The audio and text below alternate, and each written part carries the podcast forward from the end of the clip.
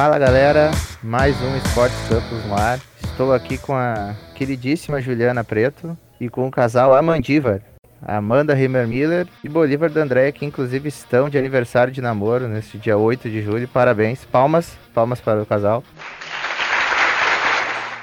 E então vamos começar a edição do Esportes Couples falando sobre a Copa América e o título da seleção brasileira. Depois de seis anos, acabou a seca. No mesmo Maracanã que viu o último título da seleção, que foi a Copa das Confederações de 2013, o Brasil voltou a ser campeão, vencendo o Peru por 3 a 1 e conquistando o nono título da Copa América. E vocês acharam merecido? Como é que vocês avaliaram a atuação do Brasil na Copa América e nesta final?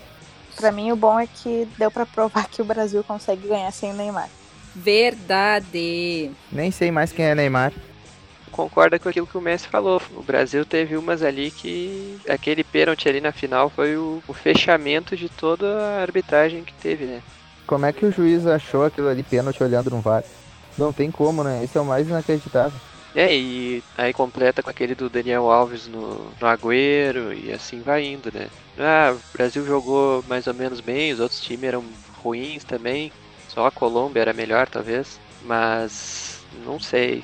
Eu fico sempre com o pé atrás quando é esse tipo de título assim. Ainda mais sul-americano, né? Que sempre tem a Comebol atrapalhando de algum jeito. Eu tenho uma opinião sobre.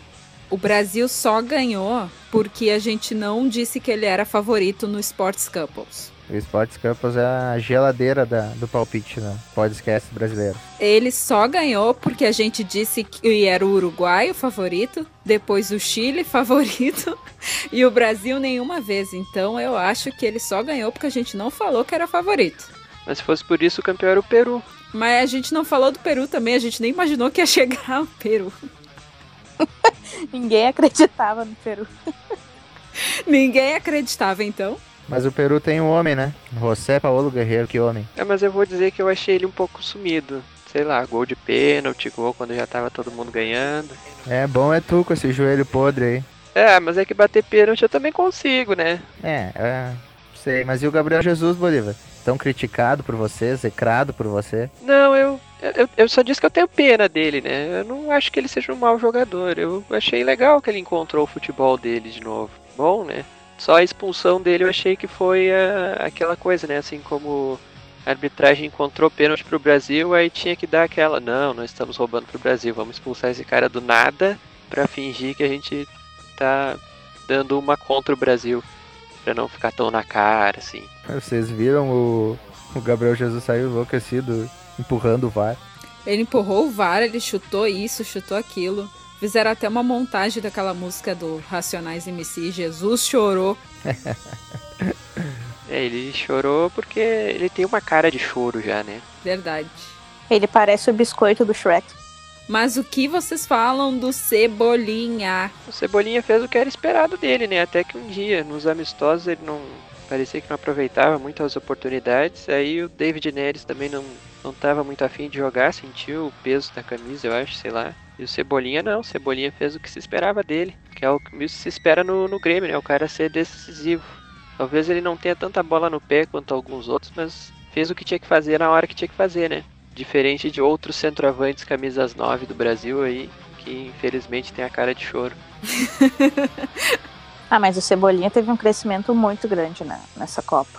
Bah. Mas também, né, ele estava se preparando desde o começo do ano, nos jogos do Grêmio nem encostava em ninguém. Aí eu, né? Então tá, tá se preparando pra, pra Copa América. Agora só quero ver como, ele, como vai ser na quarta-feira. Como que ele vai enfrentar o Bahia. Eu acho que ele vai ser titular já. Ou até quando. Até o jogo que ele for. Até o último jogo dele no Grêmio, né? Agora que ele tá super visível, assim. Hashtag crítica. Mas eu até acho que ele não vai ser vendido tão cedo. Acho que ele vai. Ele vai até o começo do ano que vem, eu acho. Mas o Grêmio já, já tá empolgando, né? Já colocando como a maior venda da, da história, maior possível venda da história. E ele só ficou com a. Só saiu como artilheiro porque ele teve mais assistências, né? É, esse foi o critério de desempate entre ele e o Guerreiro. Não, já pegaram ele lá, já gravaram um jogo chamando ele para ele chamar o público, na verdade, para quarta-feira, né? Nem adianta muito, porque nunca vai ninguém nos jogos do Grêmio, né? É, ó, com Cebolinha chamando, promoção de ingresso, torcida empolgada, hein? Acho que vai bater uns 10 mil na arena, hein? Só quero ver, hein? Na areia. A areia do Grêmio. É, eu vou estar lá, né? Mas o jogador que eu gostei bastante, que eu vejo muita gente critica e eu não entendo as críticas dele, é o Roberto Firmino. Pô, eu gosto muito do futebol do Firmino. Eu acho o Firmino meio parecido com o Luan do Grêmio. É um cara sonolento. Bah, o João vai, o João vai ficar bravo. As pessoas acham, às vezes, que o, que o Firmino é centroavante, só que ele não é centroavante, né? Me irrita quando falam, ah, que o centroavante do Brasil é o Firmino. Ele não é centroavante. Não, isso eu concordo mesmo. Ele é sempre mal escalado no Brasil.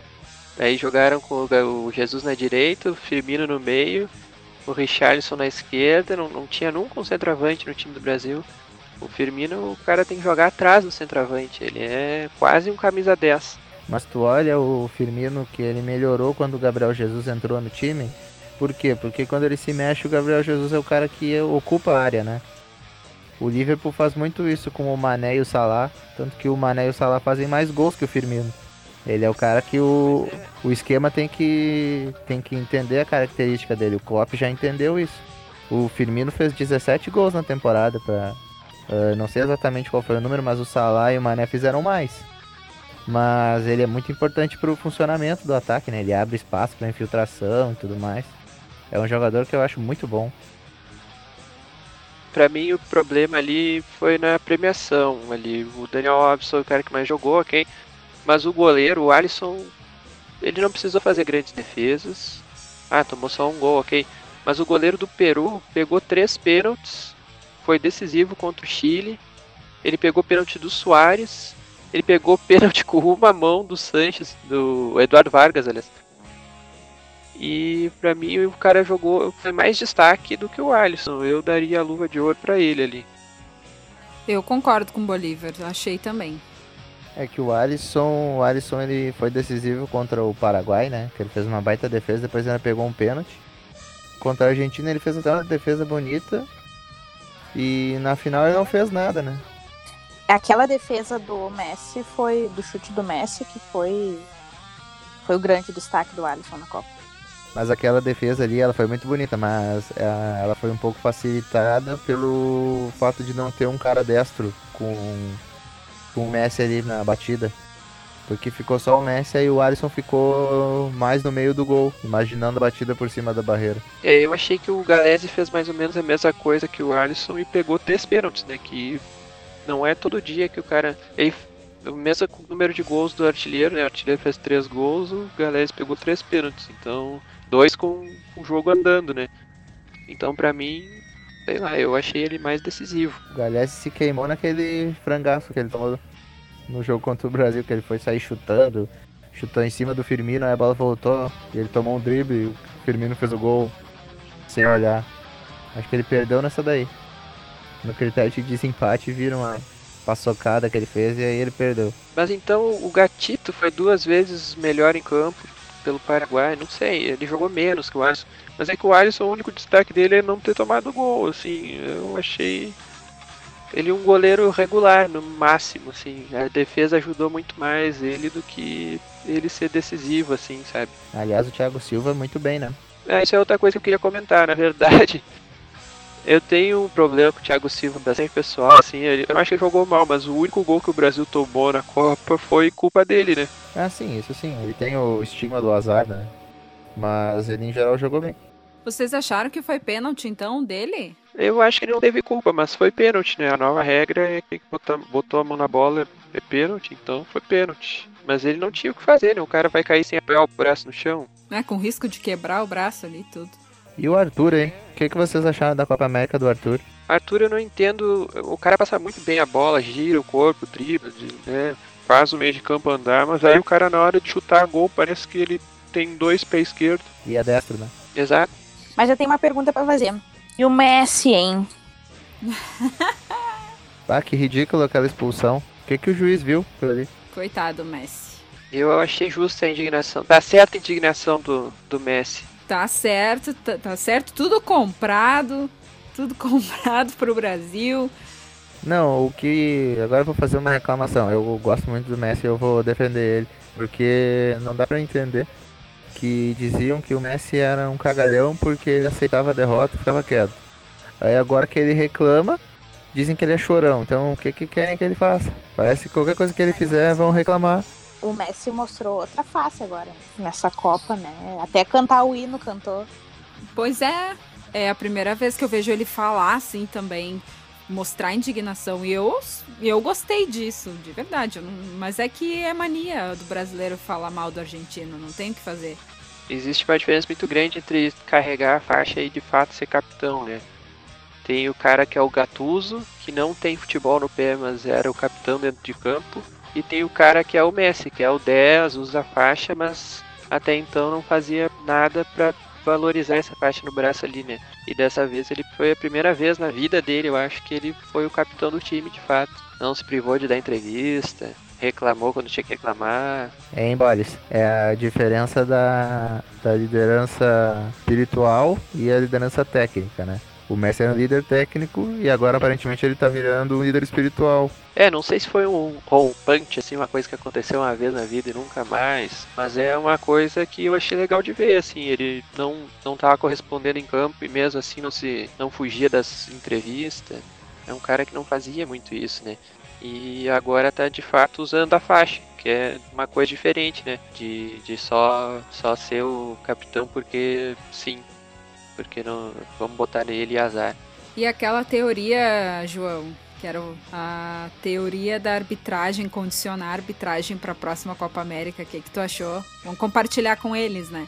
Que o pessoal da ESPN estava falando que essas reclamações do Messi, do pessoal da Argentina, já podia ser até uma coisa condicionando a arbitragem para a próxima Copa América, que é na Argentina. O que, que vocês acham disso? É muita teoria da conspiração?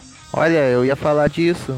Eu acho que faz sentido, sim. Talvez essa reclamação toda da Argentina seja tentando condicionar um pouco a arbitragem, a Comebol e tudo, porque a Argentina vai sediar quase toda a Copa América do ano que vem, né? Porque tem isso que é em duas sedes, né? E a final é na Colômbia. Mas eu não duvido nada de ser um pouco isso. Porque a AFA é muito forte, né? Na Comebol, né? A gente vê na Libertadores as coisas que acontecem. E a Comebol é muito fraca, né? A Comebol, tanto que Japão e Catar jogar porque tem mais dinheiro, é um é uma palhaçada da Comebol, né? Então a Comebol é muito fraca. Quem chegar e der mais, vai com tudo. E tu sabe que o Qatar vai jogar de novo? Parece que vai jogar de novo ano que vem. Isso, Qatar e Austrália são os dois convidados. Eu entendo que tem pouco país e ficar com dois a menos ia ter que fazer um quadrangular mais estranho, assim, uma coisa. Mas. Mas, Boris, tu viu como é que é o regulamento da do ano que vem? Não tem justificativa ter convidado. São dois grupos com seis e passam quatro e aí tem quartas, semifinal. Podia fazer muito bem os grupos com cinco, não mudaria nada.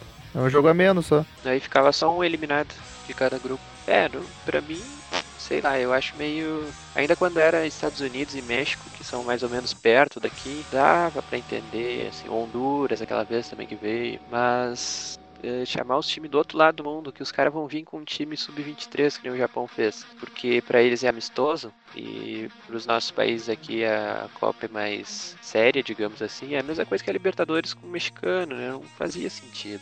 A de 2010 eu gostei bastante da participação dos mexicanos. É, não, eu, eu, eu gosto. Em 2015 também o Tigres fez uma participação legal. Não, 2015 eu não gostei já. É, pessoalmente não gostei, né? Mas vendo pelo lado geral, assim, o Tigres entrou para ganhar, não entrou para ser um time só participando para ganhar dinheiro e deu. É, mas é um não os caras acabaram ganhando.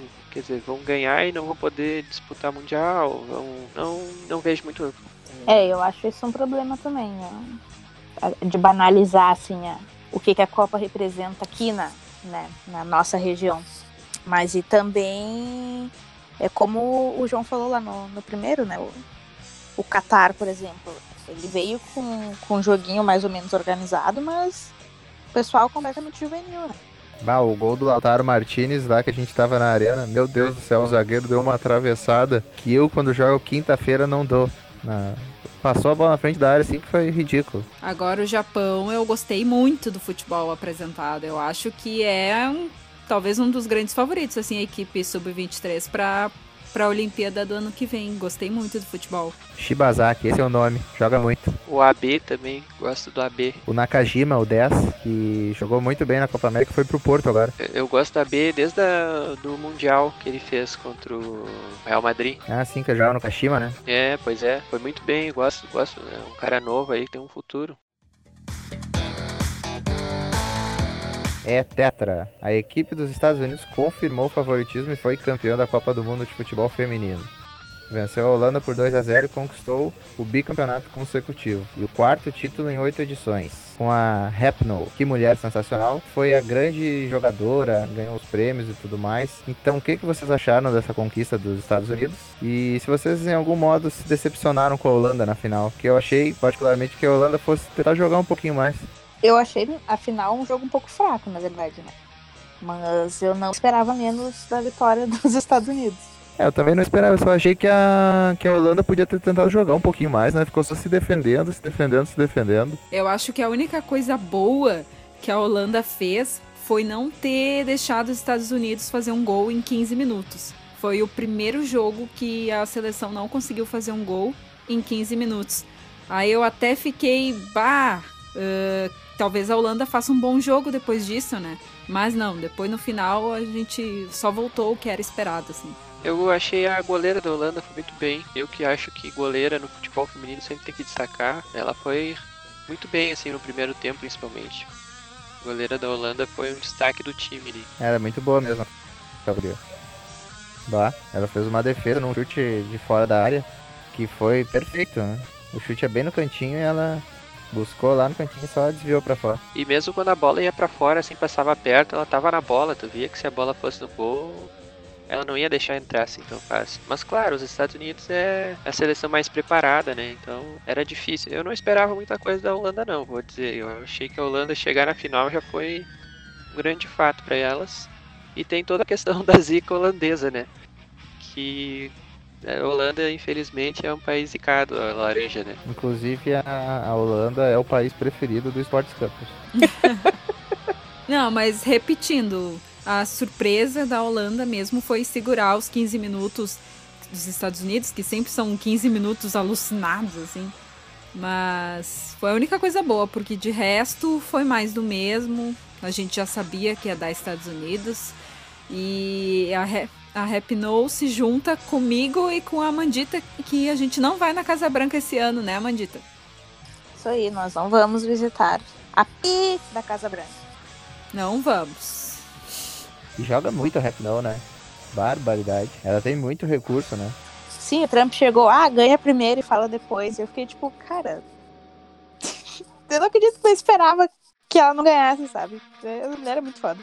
Eu acho a Alex Morgan, é, eu acho ela com mais recurso do que a Rapinoe. Acho ela uma jogadora mais completa. Mas a Rapinoe é pô de bola também. Mas a Morgan tem uma baita estrada, né?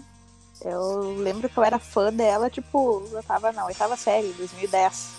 É, a, Mor a Morgan joga muito. Eu gosto que ela, ela dá umas provocadas, né? Na, contra a Inglaterra na semifinal, ela fez o gol e fez o negocinho do chá. Foi, foi carisma. Mas voltando na Holanda, na real, tu vê, a gente viu uma atuação mais ou menos, só que essa foi a melhor atuação em Copas do Mundo da, da Holanda. Mas eu acho que tem, tem campo aí para crescer. Eu acho que, que agora, com toda a questão de dessa visibilidade para o futebol feminino e das cobranças, né? Vários jogadores de várias seleções cobraram né, a questão da visibilidade e a questão dos salários. Eu acho que a tendência é crescer. É a campeã europeia, né? A Holanda. Eu não sei, eu me lembro daquela Copa que as japonesas ganharam, que foi meio que um azarão, mas no fim elas tinham o melhor, melhor time, a camisa 10, que agora não me lembro o nome, que foi a capitã que fez o gol na final e tudo mais. Uh, pra mim, eu- a Holanda foi mais ou menos que aquele Japão, assim, apareceu naquela Copa e depois nunca mais, eu não sei, eu vejo essa Holanda meio inocente ainda pra, pra ir tão longe, assim, passar ah, uma Alemanha, que é uma seleção com mais tradição. Bom que o futebol feminino tem a, a, Olimpíada como uma das principais competições, né? E aí então já tem uma competição grande no ano que vem, que daí a gente pode ver realmente quem foi azarão, quem vai conseguir confirmar a evolução e tudo mais. É, é bom isso. E pode ser. Pode ser a última competição oficial de uma geração aí brasileira, né? Do, da Marta, da Cristiane. Então, título justo, né? Não tenho que, que falar. Eh, Os Estados Unidos é, é o time a ser batido em 2023 na Copa do Mundo, que talvez tenha 32 seleções, né? A FIFA tá querendo colocar oito vagas a mais para a Copa do Mundo de 2023. É, os Estados Unidos sempre é a seleção a ser batida, né? Mas eu acho válido essa coisa de botar mais seleções, principalmente para as africanas ali, que, que são. Todo esporte, né? São um pouco menos desenvolvidos, talvez só no atletismo que se sobressai um pouco mais. Eu acho interessante isso aí, que estimula, né? Vocês acham que a Rapinoe vai estar na próxima? Acho que vai, pelo que ela falou na entrevista, né? Ela deu a entender que vai participar da próxima. Eu não sei quantos anos ela tem. 34. A formiga tá aí, né? Com 43, é isso? 41. E a mulherada dos Estados Unidos estava impossível no final de semana. Eh, Ganhou do Brasil na Liga das Nações do, de vôlei feminino. De virada, estava perdendo por 2 a 0 e virou para 3 a 2 e conquistou o título. Foi só a Natália sair que desandou a coisa no, no Brasil. O que, que tu acha disso, Amanda? Ah, foi bem. Foi uma derrota bem dolorosa, né? Porque o Brasil começou ganhando, ganhou dois sets. Aí depois deu uma, uma caída braba. Foi pro tie-break e não segurou. No, o, a seleção brasileira ela gerou bastante desconfiança, né? No começo. Por não ter grandes nomes, né? Nomes já tradicionais. E, mas fez, teve um bom desempenho, assim, ao longo do, do campeonato, ao longo da Liga das Nações. Mas fica a frustração porque teve tão perto de ganhar, né? Sim. Faltou ali um pouquinho. Mas o bom é que vem forte para os próximos, né? Pra Olimpíada. Eu lembrei de ti na, nessa seleção feminina quando o, o José. José Roberto Guimarães, acho que é o treinador. Não, se errei o nome, peço desculpas. Mas que ele convocou a Sheila e a Fabiana, que fazia muito tempo que ele não convocava. Eu lembrei daquele meme que tu falou. Não vou mais ser trouxa. Fui trouxa. Sim. Chamando os ex de novo, os gringos jogavam um tempão na seleção e chamou de volta. elas. Mas agora a gente vê, a gente vê como é que, que vai se sair no, no pré-torneio olímpico que tem agora em agosto, se não me engano. E se preparar, né? Se preparar para manter a boa campanha e, e buscar o título. Inclusive as gurias do time feminino, elas foram a minha maior frustração na, na Olimpíada de 2016, porque eu achava que elas iam ganhar e o masculino não, e aí elas perderam. né? Acho que foi pra China, né? Alguma coisa assim. Foi igual a, a seleção feminina na Olimpíada também de futebol. O Galvão xingando a doidado a seleção masculina. Que eles empataram pro Iraque, né? Empataram, aí o Galvão ficou louco, as gurias bombando. Tem até aquela foto do menininho que riscou o nome do Neymar e colocou Marta na camiseta. Foi na época das Olimpíadas ali, aí aí foi totalmente o contrário, né? As gurias ganharam e as gurias perderam. Mas a gente tem outro fator aí, né? O Galvão, ele poderia, inclusive, fazer uma participação aqui no nosso podcast, porque ô boca santa para de cá. E a Free Agency da NBA está bombando com muitas trocas de, de time. Temos inclusive Kawhi Leonard, o MVP das últimas finais da NBA. Vai para o Los Angeles Clippers, ao lado do Paul George. Temos o Clay Thompson de contrato renovado no Golden State Warriors, que recebeu o D'Angelo Russell, que vem do Brooklyn Nets. Brooklyn Nets que recebeu Kevin Durant, que deixa o Golden State Warriors e vai para, para a franquia jogar junto com o Kyrie Irving e o DeAndre Jordan.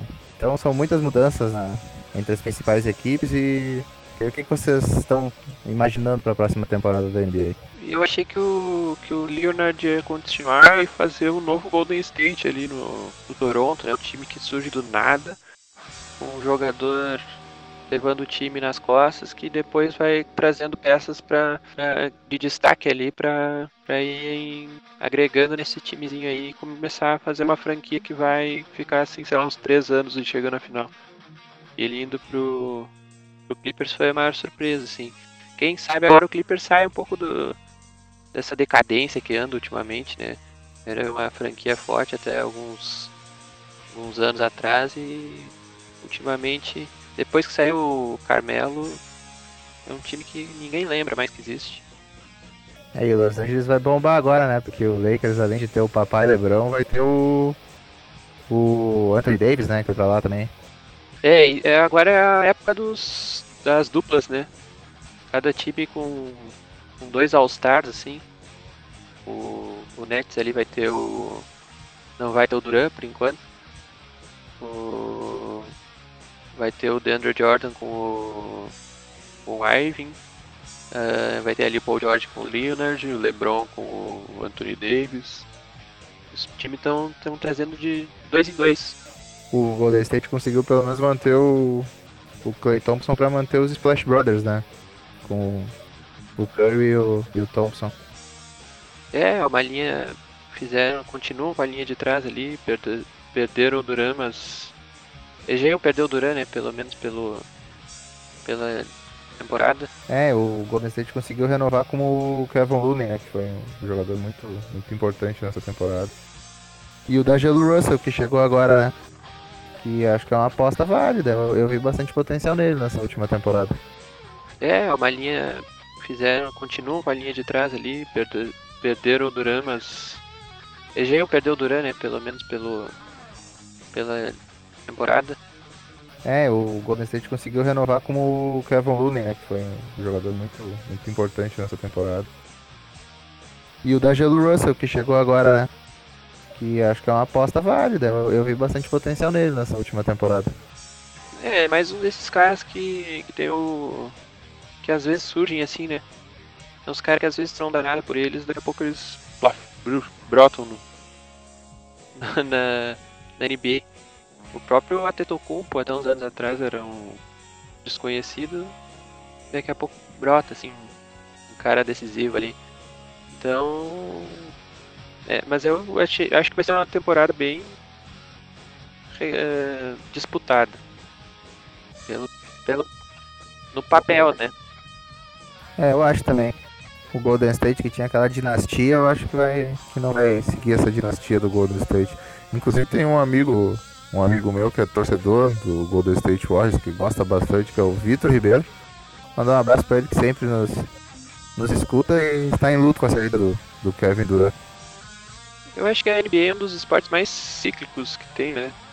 É difícil um time. Teve aquela época do San Antonio contra o Miami Heat. Aí acabou, ficou o Warriors contra o Cavaliers. Aí agora acho que tá na hora de uma nova dupla se formar aí. Vamos ver o que que aparece. O Warriors contra o Cavaliers, mas teve uma final que foi o Warriors contra o Papai, né? Que teve uma que aquela que o acho que foi 2015. Eu acho, não, não tenho certeza que foi aquela que o Irving se machucou num dos primeiros jogos da final e o Kevin Love tava fora. Que o LeBron ficou jogando sozinho contra o, o time todo do do Golden State e ainda conseguiu ganhar dois jogos naquela série. É, teve uma época que o, que o Cavaliers tinha um time muito ridículo, né? Os caras tinham o Derrick Rose no banco porque não tinha mais onde botar ele. Aí começou a machucar a gente eles tinham reposição, pelo menos. Mas uh, não adianta, né? O time que tem LeBron. Claro, a gente viu agora esse ano o Lakers, ele não conseguiu levar sozinho nas classes. Mas é um cara muito diferenciado, né? Papai Lebron que passou na sua banheira, na sauna, descansando durante os playoffs. Acho que vai voltar com tudo, hein? Só pra não esquecer que meu irmão sabe que a gente tá gravando, eu também quero mandar um beijo para ele. Momento Faustão, tá? Beijo, Gustavo, te amo. e não, eu quero falar sobre a NBA, que eu acompanhei essa última temporada agora, comecei agora, e eu tô me sentindo bem sortuda, porque uma, a primeira temporada que eu acompanhei não foi o Golden State que ganhou, foi um título inédito do Toronto, e agora, essa segunda temporada, eu tô achando, assim, pelo menos da opinião de quem sempre acompanha, que as pessoas estão bem ansiosas, porque vai ser uma. Acredito que vai ser uma temporada muito diferente. E já não inicia com favoritos, sabe? Muitas, muitos mudaram, uh, tudo, tudo muito renovado. Então eu acredito que vai ser uma das melhores temporadas, assim, sem favoritos e com surpresa para tudo quanto é lado. Então, eu tô bem sortuda de ter começado a acompanhar agora, porque eu acho que vai ser boa essa temporada. É, eu acho que vai ser bem, bem, vai ser bem equilibrado. Sobre NBA, eu só queria trazer o destaque que a partir de julho agora Parece que começou as gravações do Space Jam 2. Verdade! E já tem, tem confirmado a, a presença do Damian Lillard e do Clyde Thompson de forma Do LeBron James também não tem? É, o LeBron é o principal, né? Mas esses dois vão ter personagens coadjuvantes, assim, bem importantes até. Claro, vai aparecer mais gente da NBA, né? Mas esses dois vão ter falas, digamos assim. Queremos ser convidados para pré-estreia de Space Jam 2. É o momento Juliana de nos patrocina. Nos patrocina a GNC. Nos patrocina. Nos patrocina GNC, Space Jam 2. Queremos ingressos na nossa mesa. Inclusive, tá falando, falando do Lillard. O Lillard é um dos que foi selecionado para um período de treinamento. Ele pode estar tá, tá jogando a, a Copa do Mundo de basquete agora, no segundo semestre. O Barba tava nessa, nessa, nessa equipe também que tá treinando, o CJ McHale. Uh, os Estados Unidos nunca traz a time mais forte que pode, mas sempre consegue trazer bons jogadores da NBA, porque é difícil liberação para seleção, né? A NBA é bem rígida nisso. Outro destaque foi a seleção sub-19, né, que ganhou do Mali. O Mali tava muito bem a seleção, primeira vez que um time africano chegou na final do Mundial sub-19 e surpreendendo todo mundo e tal. E os Estados Unidos foram lá bateram eles, que eram os favoritos, né? Mas mesmo assim ficou o destaque aí da seleção de Mali. Os Estados Unidos, mesmo com time alternativo, sempre é um pouco mais forte, né? Mas, mas fica a menção. E na edição do final de semana passado do UFC, a brasileira Amanda Nunes manteve o cinturão ao nocautear impiedosamente a Holly Holm no primeiro round ainda.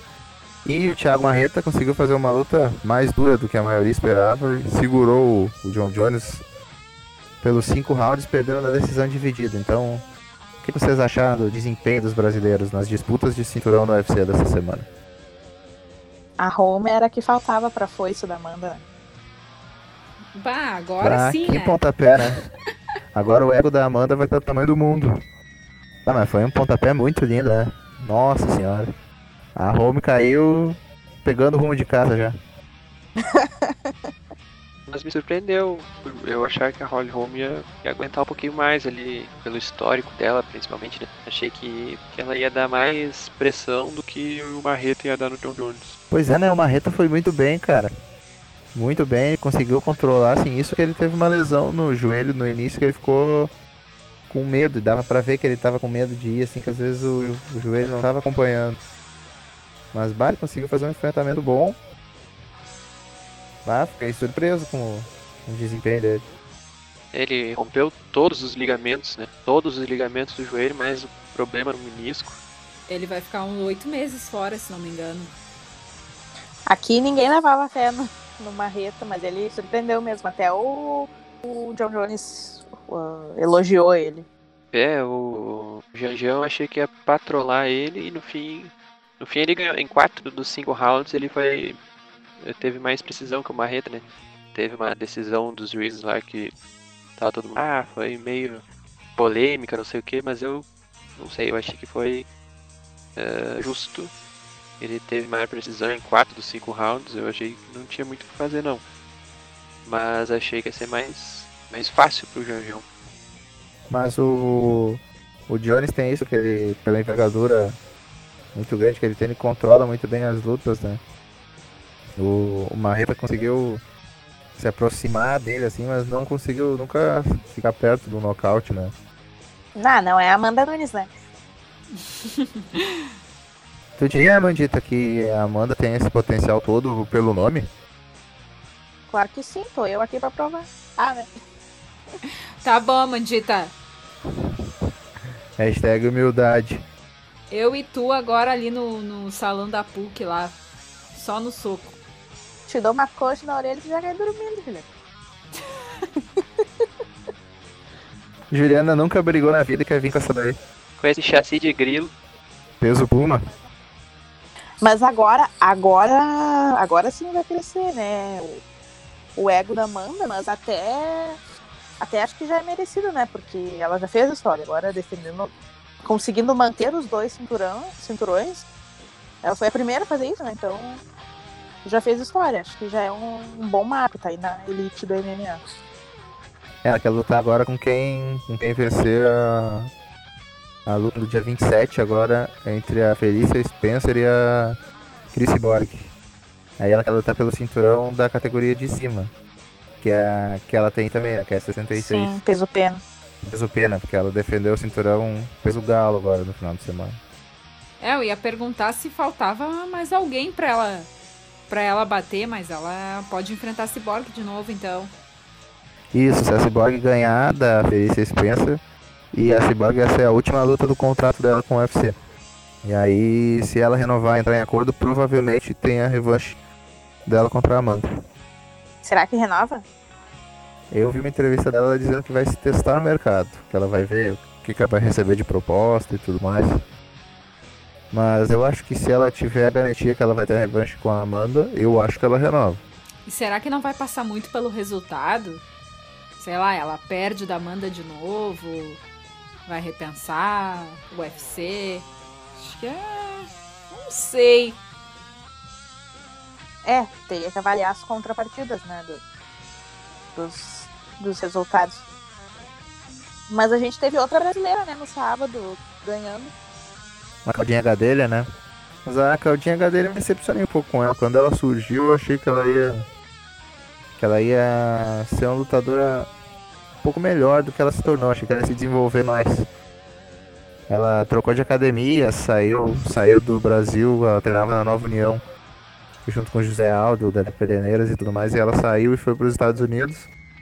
Ah, mas eu acho que ela deu uma estagnada assim na, na carreira.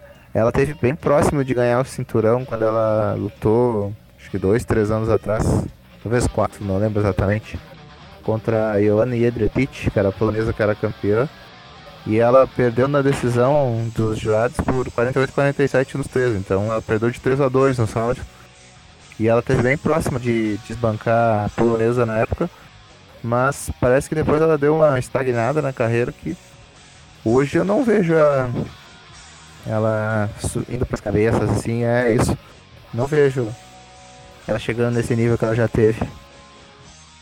É, acho- também acho que não. E acho difícil outra brasileira pra superar a Amanda. No futuro próximo, assim. É, agora a gente tem o cinturão com a. Com a Jéssica Andrade, né? A Batistaca, né? Vamos ver se ela consegue manter também esse cinturão por um bom tempo. Porque no masculino a coisa tá complicada. Ah, é aquilo, né? A gente sempre perde a fé no, no masculino. em todos os esportes. Mas é que o, o Brasil teve o José Formiga que tava perto de uma disputa de cinturão e perdeu. Aí o Jacaré tava perto na disputa de cinturão, perdeu. O Júnior Cigano tava perto da disputa de cinturão, perdeu. O Marreta disputou o cinturão, perdeu. O Marlon Moraes disputou o cinturão, perdeu também. Em todas as chances que tinha, estão indo pelo ralo. Sabe o que que tá faltando? Tá faltando, tá faltando o Galvão narrando o UFC. aí ele, aí ele vai zicar. Aí ele vai zicar, ele vai falar, vai falar e aí vão ganhar, entendeu? Aí o masculino vai ganhar. Os gladiadores do novo milênio. Não, o Galvão narrador UFC não dá, sem condição. Então encerramos mais um Sports Couples e agradecemos muito a sua companhia. Toda semana teremos um episódio novo no Spotify, no iTunes, no Stitcher, no Deezer e também no YouTube. Você pode participar através das nossas redes sociais, no arroba Sports Couples BR, tanto no Facebook, tanto no Instagram e também no Twitter. Deixando suas sugestões para temas, perguntas e sua opinião. Tchau, tchau, uma boa semana. Adeus. Tchau, tchau! Beijos!